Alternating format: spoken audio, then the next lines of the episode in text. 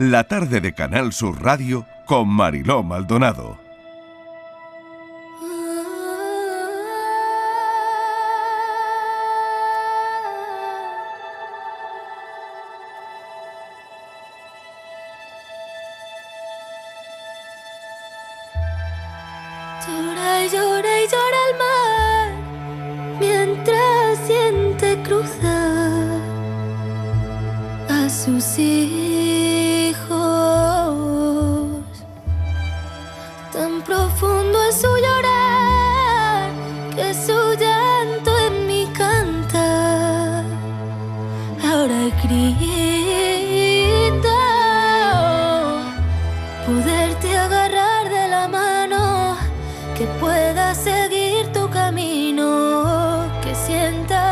Estás salvo. Siento tu dolor como el mío.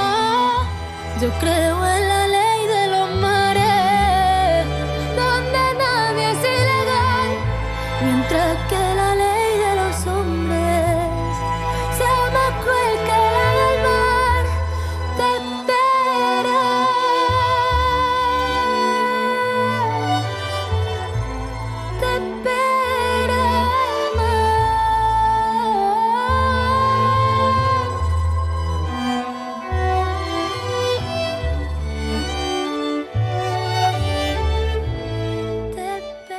Son las 5 y 14 minutos de la tarde. Voy a pedir a mi compañero Fran que me ponga un sonido del mar. Este es el sonido del mar. Los que nos hemos criado en una playa, pues con los ojos cerrados lo detectamos perfectamente, ¿no? El sonido, el sonido del mar. Caer al mar. Una persona tarda entre uno y tres minutos en ahogarse. Marca una diferencia si sabes nadar. Si no sabes nadar, en 20 segundos estarás más hundido en el agua que, que fuera, ¿no? A los 30 segundos te entrará vértigo por el zumbido del oído, tendrás tos por tragar agua. En un minuto pierdes el conocimiento. En tres minutos el corazón deja de latir. Y en cinco minutos te has ido al fondo. Y del fondo del mar no se sale solo.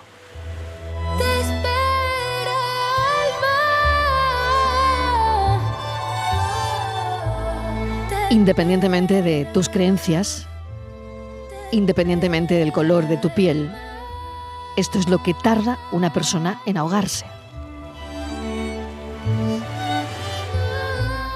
Y nuestro invitado esta tarde lo sabe bien. Emprendió su primer negocio con 24 años, un negocio de coches creo. Lo cambió por el socorrismo y terminó fundando Open Arms. Vamos a charlar con Oscar Camps, que ha rescatado a más de 60.000 personas de morir ahogadas en el mar desde el año 2015. De todos sus operativos de rescate hay uno que seguramente recuerda con especial sufrimiento Lesbos, por el frío, por el cansancio, por todo lo que ya vimos en la tele ¿no? y, y en los medios. Ya no hablamos de Lesbos. La urgencia informativa, siempre, siempre la urgencia. La urgencia que nos lleva de un sitio a otro, ¿no? Y de olvidarnos cuando se apagan los focos, ¿no? Lo que hace un socorrista en el mar, por ejemplo, es salvar a alguien que se está ahogando en cualquier contexto y en cualquier situación. ¿Hay alguien que pueda discutir eso? El invitado de hoy podría ser un Quijote del siglo XXI, enfrentándose a los molinos de nuestro tiempo perfectamente. Eh, se pudo comprar un barco de recreo y navegar, ir de vacaciones sin problemas, porque le encanta la vela, el mar, solo disfrutar de la navegación. Pero fue más allá. Se define como socorrista y que se dedica a salvamento como profesión. Sus ganas de ayudar están muy por encima de la media, porque parece que este hombre no se cansa. El camino ha sido largo y él nos va a contar más cosas esta tarde. Oscar Camps, bienvenido, gracias por atender esta llamada de la tarde y charlar un, rato con este programa. ¿Qué tal? Buenas tardes, muchas gracias a vosotros por, por invitarme, faltaría más, como no. ¿Qué cambio, Oscar, tu mirada, tu mirada de la vida? ¿Por qué ir más allá? ¿Por qué no te cansas?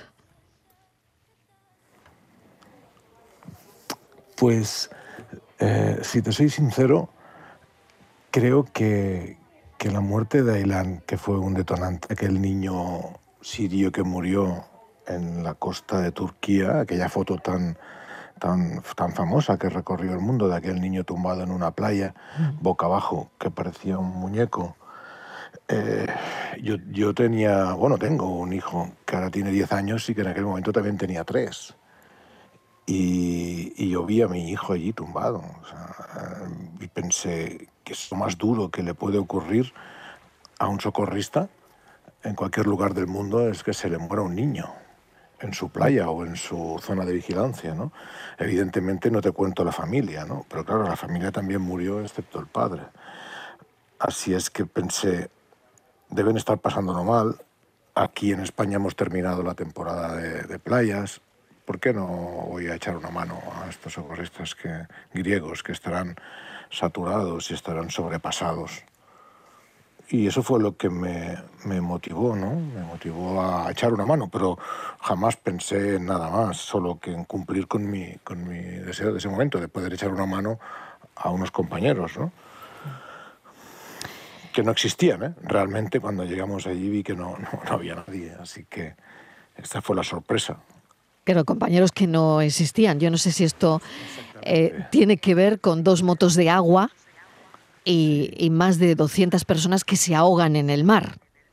Sí, ese es el peor momento que, he vivido en, todo este tiempo, ¿no? El naufragio del, 28 de octubre del 2015, delante del norte de la isla de Lesbos. Fue horrible, horrible, horrible. Inimaginable. Después de que pases por situaciones así, Oscar, eh, ¿tú tienes bajones? ¿Cómo, son tus bajones? Por supuesto, todo el mundo los tiene, ¿no? Eh, a veces los identificas y a veces no. Pero, pero bueno, eh, sí, claro, emocionalmente, pues cada uno lleva toda su mochila como puede. A veces estás mejor y otras no tanto. Pero, pero bueno, mm, la cuestión es que no, no puedes dejar de hacerlo, porque una vez sabes lo que está ocurriendo, tienes los medios, has estado, ¿cómo lo dejas? No? Eh, lo dejarías eh, siempre y cuando alguien cubriera esa, esa, esa vacante. ¿no?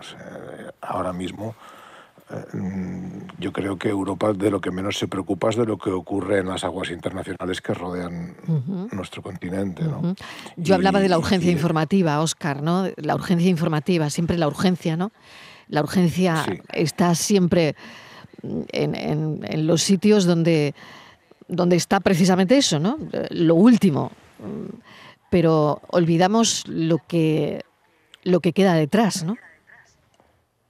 Sí, realmente fíjate que, en la actualidad hemos tenido, bueno, estamos sufriendo un, conflicto en territorio europeo, ¿no?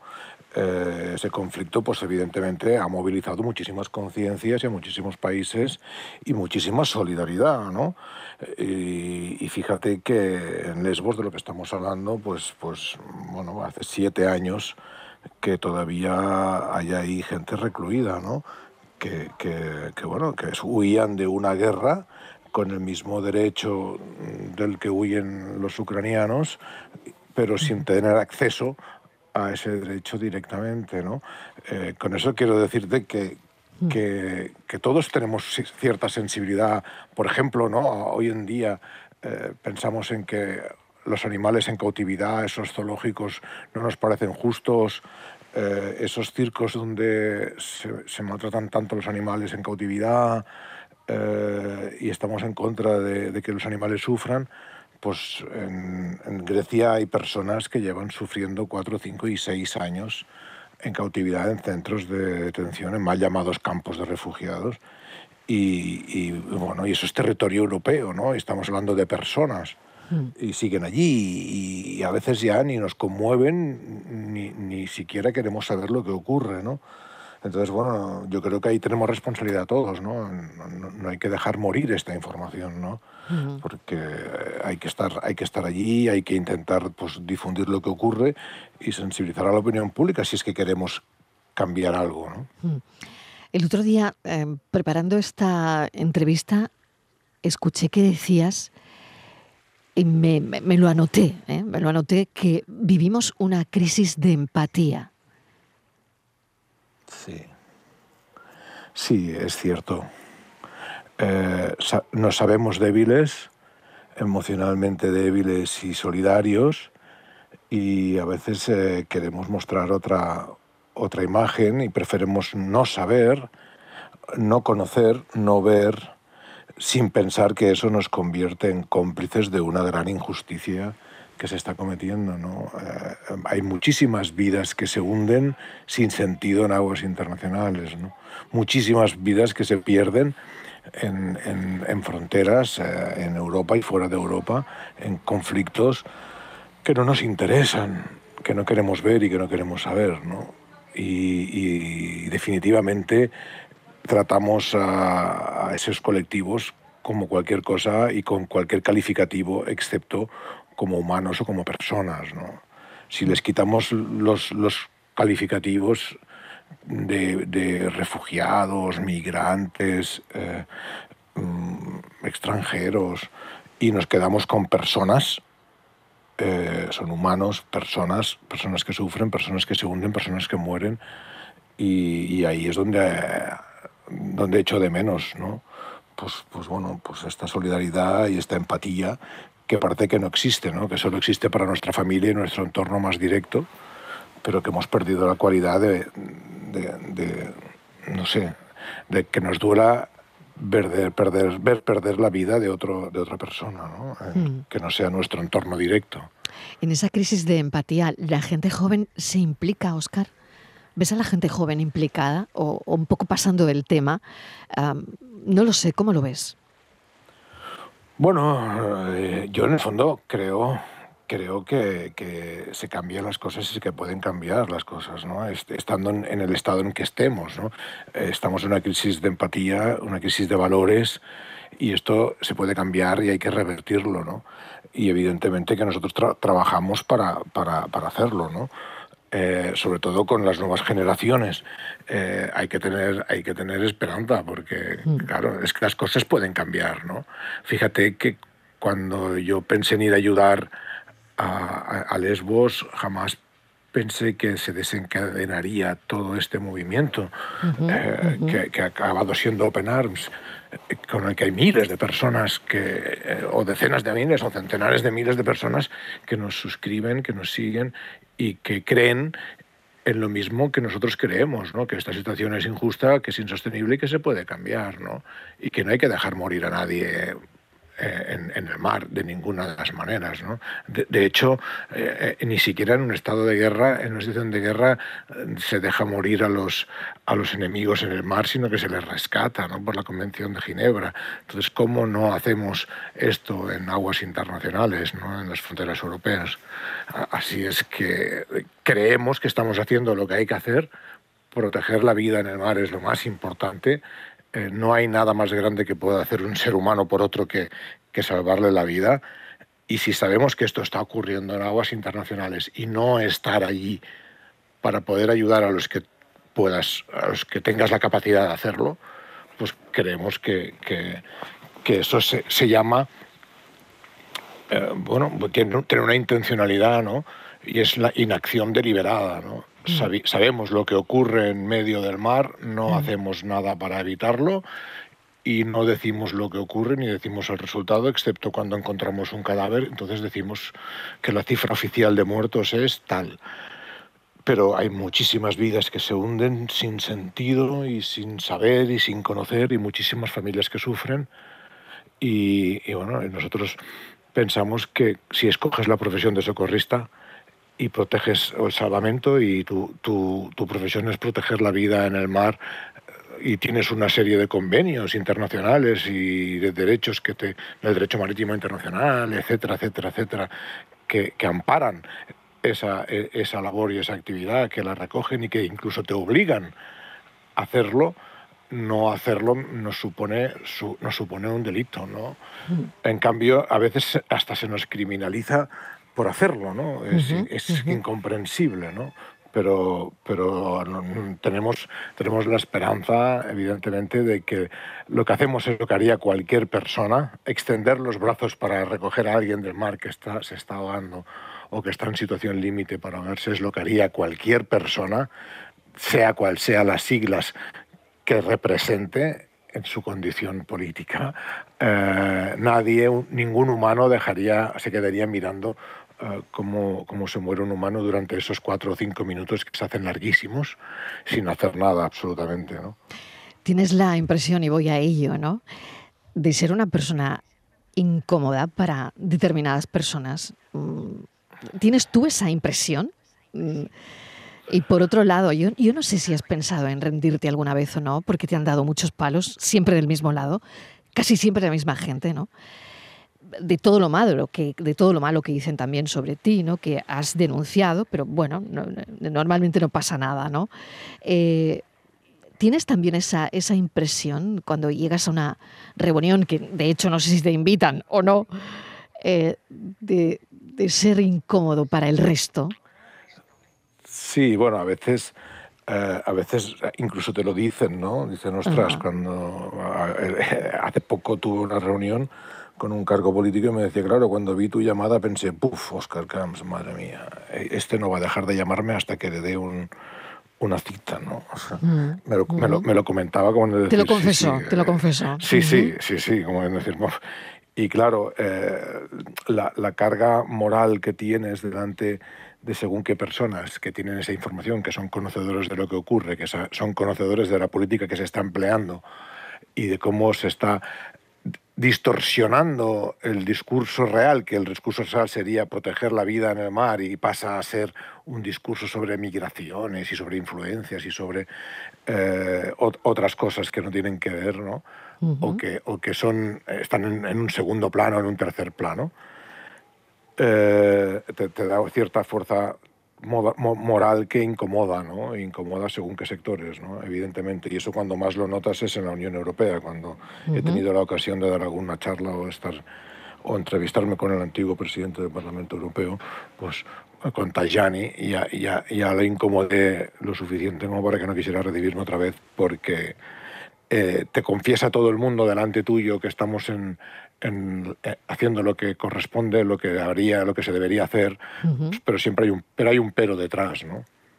Y eso te lo dicen en privado, pero luego en público ves las políticas de Frontex y ves la misma política de la Unión Europea y de los países que la conforman y dices, ¿qué, qué cinismo hay aquí, ¿no? Eh, en cuanto están delante tuyo, en tu cara, te dicen mm, la versión humana y que sienten mucho lo que está ocurriendo, pero no hacen nada para solucionarlo, ¿no? Continúan con esa, con esa política, ¿no? Y entonces, bueno, evidentemente que no eres muy cómodo, ¿no?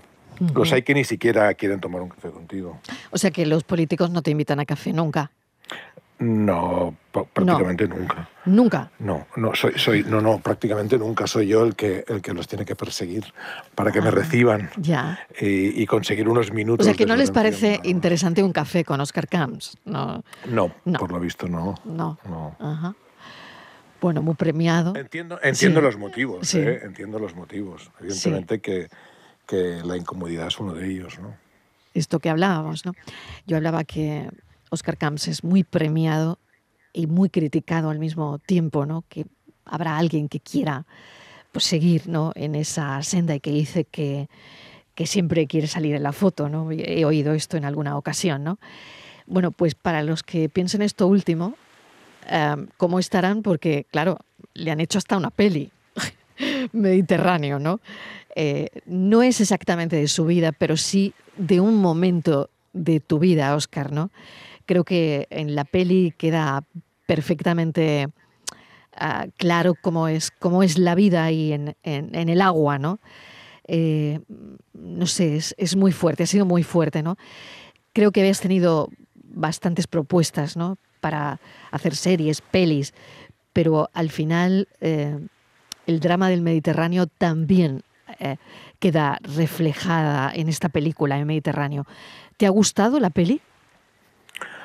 Bueno, sí, tengo que reconocer que en un principio jamás creí que se haría, que se llevaría a cabo, porque me lo propusieron hace muchos años, como unos cinco, y yo pensé, ya se olvidarán de ello. Es un tema difícil, es un tema que, que bueno, pues que es complejo y que puede ser que los grandes financiadores o productores pues no, no, lo vean como un tema interesante para, para hacer una película, pero incluso eh, con pandemia, incluso el actor, uno de los actores principales, Daniel Rovira, sufrió un cáncer mm. eh, y, no se, y no se cansaron, o sea, no lo dejaron. Eh, lo, encontraron en financiación, hubieron muchísimo, un elenco de actores impresionante para hacerlo y lo que más me preocupaba a mí no era el, el, qué dirían o, o cómo sería, sino el trato que se daría a, esta, a esta, realidad ¿no? y, a estas personas, ¿no? que, que, yo exigí muchísima dignidad y seriedad y me prometieron que, que sí, incluso eh, contrataron a las mismas personas de Siria y de Afganistán que estaban en los campos de refugiados de Grecia para hacer de sí mismos en la película. ¿no? Oye, qué fuerte tuvo que ser esa grabación, ¿no? Eso me pareció, bueno, fui a verlo porque no me lo creía. La verdad es que lo seguí, seguí el guion, seguí, seguí como el rodaje en el mar y, me impresionó muchísimo volverlos a ver, ¿no? Volver a ver a esas personas subirse a esas embarcaciones. Y, la verdad es que, que, bueno, que yo creo que quien no la ha visto, que la vea, pero el tema está tratado con mucha seriedad, eh, sin, sin, que sea un gran drama eh, directamente, sino con todo el sentido y con todo el respeto y con, y, bueno, y con toda la dignidad posible a estas personas, ¿no? Porque son personas, evidentemente. ¿no? Yo, a mí no me gusta etiquetarlas porque cuando las ves y hablas con ella, hablas con una persona, no con un adjetivo, ¿no? Y, y, lo, de, y lo de menos es de dónde son. Eh, cuando, cuando ayudas a un ser humano, no te importa de dónde son. Y cuando le tienes que proteger la vida o salvar la vida, ¿qué más da de qué equipo de fútbol es o de qué religión es o, de qué color tiene los ojos. Eh, es una persona igual que tú, ¿no? Y, está en una situación muy difícil y, vamos, es como decirle, como, como que en, en, un quirófano el equipo de cirugía con anestesista y cirujano a la cabeza tuviera que mirar el currículum de la persona que opera, a ver de qué equipo es, de qué religión tiene. Exacto. Eh, eh, no, eso es impensable, ¿verdad? Exacto. Pues a, nosotros nos cuestionan todo eso al momento de salvar, porque estamos en la frontera, sí, pero no en la frontera de Europa, sino en la frontera de la vida y la muerte, en medio del mar. Y allí, allí no, puedes, no puedes mirar nada más que o lo rescatas o se hunde. Entonces, mm, estamos en la misma situación que en un quirófano prácticamente, ¿no? Para nosotros, a diferencia del quirófano, donde hay un equipo de profesionales que asiste y que todo el mundo ve correcto lo que se está haciendo, pues a nosotros nos apagan la luz del quirófano, nos quitan el carrito de instrumentos, eh, nos boicotean eh, y cuando salimos del quirófano después de haberle salvado la vida nos criminalizan, nos cuestionan eh, y, es inconcebible e increíble. Entonces, claro, cuando has estado en esa situación y en ese contexto, sufriendo y viviendo el sufrimiento de otras personas, tan lejos de, de tierra, y, cuando llegas a tierra te encuentras con estas críticas, piensas, madre mía, eh, qué, discurso más prefabricado. Eh, si estuvieran todos ahí harían lo mismo. Cómo intoxican a la gente, cómo venden un, un discurso político que lo enredan y, y, quitan lo elemental, que son mm, vidas, vidas que se pierden y que se tienen que salvar. ¿no? Llevamos siete años haciendo lo mismo no tenemos ninguna causa contra nosotros, en ningún juzgado. Eh, nadie nos puede denunciar de nada porque, porque eh, si hiciéramos algo ilegal ya estaríamos todos en la cárcel. En todas las misiones, si llevamos 96, hay periodistas a bordo independientes, no solamente para mostrar al mundo lo que ocurre, sino para que puedan explicar lo que hacemos, dónde lo hacemos y cómo lo hacemos. Y, y ahí estamos, ¿no? En cambio, sí que tenemos una causa muy importante en Italia y es contra una de las personas que más nos ha criticado y que más nos ha criminalizado y, que, y que ha estado en, como ministro del Interior en Italia y ahora mismo está siendo juzgado. Salvini, me imagino, ¿no? Exactamente, ¿no? Justamente. Y, bueno, mm. e, es impensable que, que una ONG que aparentemente haga cualquier cosa que pueda ser dudosa lleve a juicio a un ministro del Interior de ningún país. ¿no? Eso en España mm, creo que estamos un poco a años luz. ¿no? Mm. Ah, hemos hablado antes de la muerte del niño Ailán, pero quiero ponerte un audio que también, no sé si, bueno, este, este audio movió conciencias.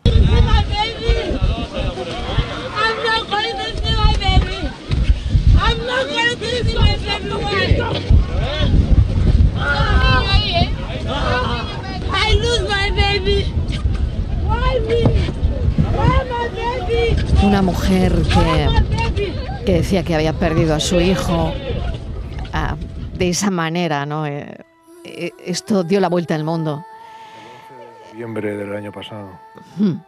¿Cómo recuerdas el momento, Oscar? fue durísimo, durísimo. En ese momento, esta mujer gritaba que había perdido a su hijo y acabamos de rescatar a un niño de 8 años y no pudimos rescatar a su madre. Así es que eh, es, es, es, horrible, eh, no sabes cómo te queda el cuerpo, ¿no? Mm, da igual el número de personas que hayas salvado, que, que, esas pesan tanto como esas vidas pesan tanto como todas las demás que hayas podido salvar, ¿no? Y eso es lo que nos queda siempre, ¿no? En el recuerdo y en la conciencia. Eh, jamás no se me olvida ni la fecha, ¿no? Eh, es durísimo, es muy duro, es muy duro. Lo, pudimos encontrar, lo pudimos rescatar, pero como tú has dicho al inicio, ya pasaron cuatro minutos, la, reanimación no surtió, no surgió efecto y, murió Dramático, dramático. ¿Lloras, Oscar? Sí, claro, a veces sí, sí. Soy muy sensiblón en algunas ocasiones. Me impresionan algunas reacciones humanas. Y todavía me sigue pasando. ¿no? He visto caras de personas extrañas que ni siquiera hablaban mi idioma, mm. eh, que con una mirada, madres que con una mirada y, unas facciones de la cara sabías perfectamente lo que te estaban diciendo, lo que querían. Y, en aquel momento dices, qué, qué, inútil es el lenguaje, ¿no? Qué, mm. qué postizo es el lenguaje, porque a veces nos, engaña, ¿no? Nos engaña o, nos distorsiona, ¿no? La, mirada y la cara eh, de cerca en situaciones de, tanto estrés y en las que te va la vida, eh, son, hablan y dicen tantas cosas con tantos detalles como sácame a mi hijo de los brazos, coge a mi niño, por favor, coge a mi niño, no coges a nadie más, coge a mi niño. Y cuando lo coges, eh, esa, esa, cara de agradecimiento y satisfacción, aunque ella esté con el agua al cuello. Eh, eh, bueno, estas imágenes son imborrables y, eso se, te queda para toda la vida. Y de estas tengo una colección, algunas mucho más duras que la que te he contado. ¿no? Pero bueno, con eso tenemos que lidiar, esa es la parte difícil. ¿no? Supongo que los médicos también, también la tienen. ¿no?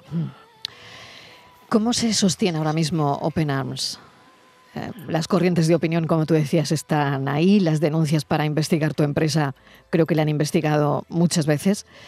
Eh, propagandas en redes, pero como decías, eh, ninguna condena en, un juzgado, ¿no? Ahora mismo, ¿cómo se sostiene? ¿Cómo sostenéis? Como... Bueno, realmente Penam se sostiene en más de un 90% con las donaciones de de la ciudadanía, con donaciones puntuales que pueda hacer la ciudadanía. ¿no? Y, eso es lo que nosotros queremos. ¿no? Jamás quisimos ser una, una ONG, éramos una reacción popular. ¿no? Eh, somos una reacción a una situación que no nos gusta ¿no? y que podemos cambiar la podemos cambiar si, si llegamos a explicarla a muchísimas personas y esas personas, pues bueno, hacen influencia a los políticos que nos representan, ¿no? Tarde o temprano eh, seremos muchos más los que estaremos en desacuerdo en lo que se está haciendo en el mar y, bueno y exigiremos que haya pues como tiene España no como como, como el servicio de salvamento marítimo español que es una entidad civil que se dedica a proteger la vida de las personas en aguas internacionales no eso lo echamos de menos en otras fronteras europeas no y eso es lo que criticamos. Y, y el día que, que la Administración decida hacerlo, el día que la Unión Europea o los países que conforman la frontera sur deciden hacerlo, ese día nosotros nos retiraremos porque ya estará cubierta esa necesidad. ¿no? Así que como creemos que esto lo vamos a conseguir y, hay muchísima gente que cree que se tiene que hacer y que tenemos que seguir dando esa visibilidad y explicando lo que ocurre y estando en el mar, porque nuestra presencia incomoda e informa y entonces tarde o temprano pues llevamos más de 35.000 muertos en el Mediterráneo. No creo que esto se sostenga mucho más tiempo. Así es que R que R, y si la gente nos apoya con pequeñas donaciones, pues seguiremos estando allí y conseguiremos cambiar las cosas. Ya sé que son lentas, no pensé nunca que después de siete años de Lesbo seguiría estando así, pero así son las cosas y se hace despacio, se hace poco a poco, pero hay que persistir. Hay muchísima gente que lleva nuestra sudadera y cuando la ves por la calle, cuando ves a un niño de 10 o 12 años o de 15 entrar en, el instituto con una sudadera o una camiseta de Open piensas, no podemos fallar, tenemos que seguir. Es otra generación que está ahí y hay que seguir, no les podemos defraudar. ¿Sueñas con el mar? Sí, muchísimas veces. Incluso en las pesadillas. Mm. Acabamos con Mediterráneo, ¿te parece? Perfecto, es una canción muy bonita. Un beso enorme. amigo. Oscar, gracias. Gracias. Quizá porque mi niñez sigue jugando en tu playa y escondido tras las cañas duerme mi primer amor. Llevo tu luz y tu olor por donde quiera que vaya y amontonado en tu arena guardo amor, juegos y penas yo en la piel tengo el sabor amargo del llanto eterno, que han vertido en ti cien pueblos de Algeciras a Estambul para que pintes de azul sus largas noches de invierno. A fuerza de desventuras, tu alma es profunda y oscura. A tus atardeceres rojos se acostumbraron mis ojos como el recodo al camino soy cantor, soy embustero, me gusta el juego y el vino, tengo alma de marinero. ¿Qué le voy a hacer si yo nací en el Mediterráneo? Nací en el Mediterráneo. La tarde de Canal Sur Radio con Mariló Maldonado. También en nuestra app y en canalsur.es.